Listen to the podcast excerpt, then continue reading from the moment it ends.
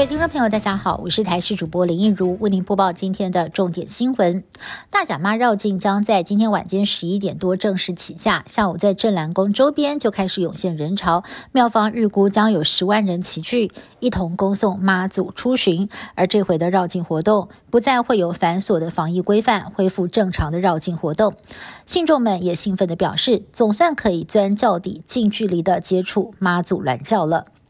新北市五股发生严重的公安意外，成泰路四段旁的河堤，一座连接自行车道的便桥，一共有七个人分别在桥上跟桥下进行维修作业。没想到进行到一半的时候，突然出现奇怪的声音，紧接着桥边呢就整个偏移往河床上砸。当时桥上有名工人被砸伤，桥下有两个人受伤，甚至一度受困。为了应应中共可能武力犯台时，台湾的科技园区、发电厂等关键基础设施可能会成为共军占领的目标。传出警政署已经决议要扩编保二总队，并且加以军事化，未来将会大幅增加一倍警力到四千人，分批接受陆军军事训练之后，配备重机枪、手榴弹、刺针飞弹等武器，俨然成为第二陆军。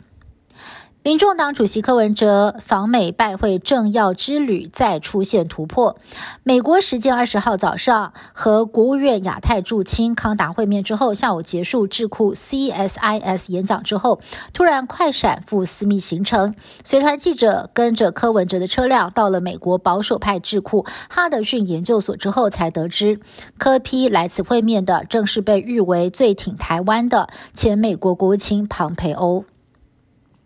F1 车神舒马克二零一三年发生了滑雪意外，至今健康状况成谜。但是德国有一家八卦杂志最近却公然造假，刊登了一篇 AI 聊天机器人对这位世界冠军车手的专访，引发了各界愤怒。舒马克的家人也计划对这家周刊采取法律行动。今年四月份，亚洲许多国家接连标出了破纪录的高温，包括了泰国、辽国以及印度，都出现了四十到四十五度的高温。印度通常一年当中五月份最热，而今年四月高温已经比往年高出五度，民众提早展开抗暑大作战。欧盟气候专家指出，今明年全球可能会回归圣婴年，高温可能再创纪录，也担心高温引发的极端天气会造成更严重的灾害。